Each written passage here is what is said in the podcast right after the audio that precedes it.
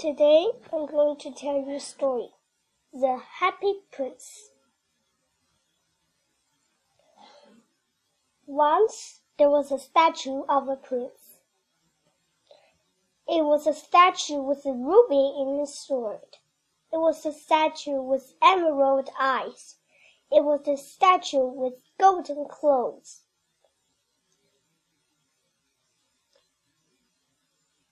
One day, on the way south, a swallow stopped by the sad statue.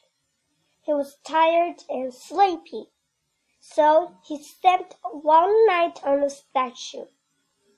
The next morning the swallow saw something strange.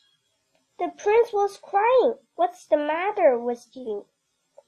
The prince said, I see a little baby sick in bed. He has no money. He has no food.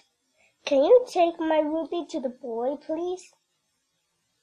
The swallow felt sorry and he said, I will. And take the ruby. The swallow took the ruby. He flew to the boy and he dropped it on the boy's bed.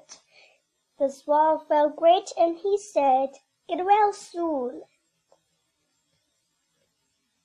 The next morning the prince said, I see a young man crying on the branch. He wants to be a painter. However, he has no money to buy the paint.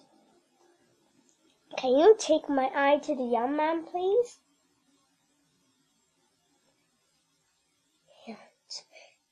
The swallow had to leave soon, but he said, I will go. The swallow took the emerald. He flew to the young man and he left it by the young man on the bridge. The swallow felt great and he said, Be a great painter. It was getting really, really cold. The next day, the prince said, I see a little girl selling matches in the street. However, he was no coat, no shoes. There was no one to take care of her. Can you take my other eye to the girl? It was getting cold but Swallow too late to leave, but he said, I will.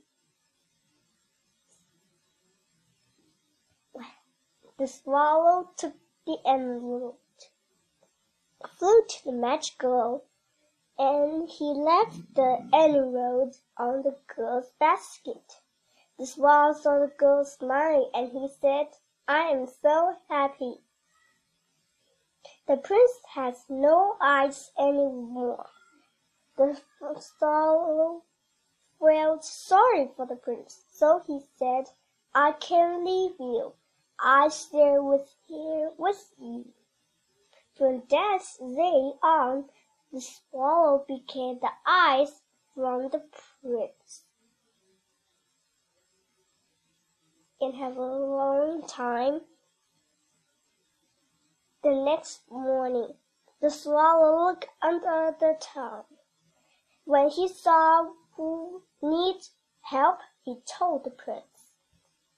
He took part of the gold from the prince, and he gave it those who those who in need. A cold, cold winter came. Now the prince had nothing to share and the swallow died in peace underneath the prince. And all the farms and all the city didn't like it. And all the time, the people in town buried Swallow, broke up the statue, and put the statue into the fire, and reason. But his little hole where all the gold was stench and two were bright, up into the sky, very high and high. the prince and the swallow passed away. However, the beautiful hearts got together in heaven, and they lived happily ever after. Thanks.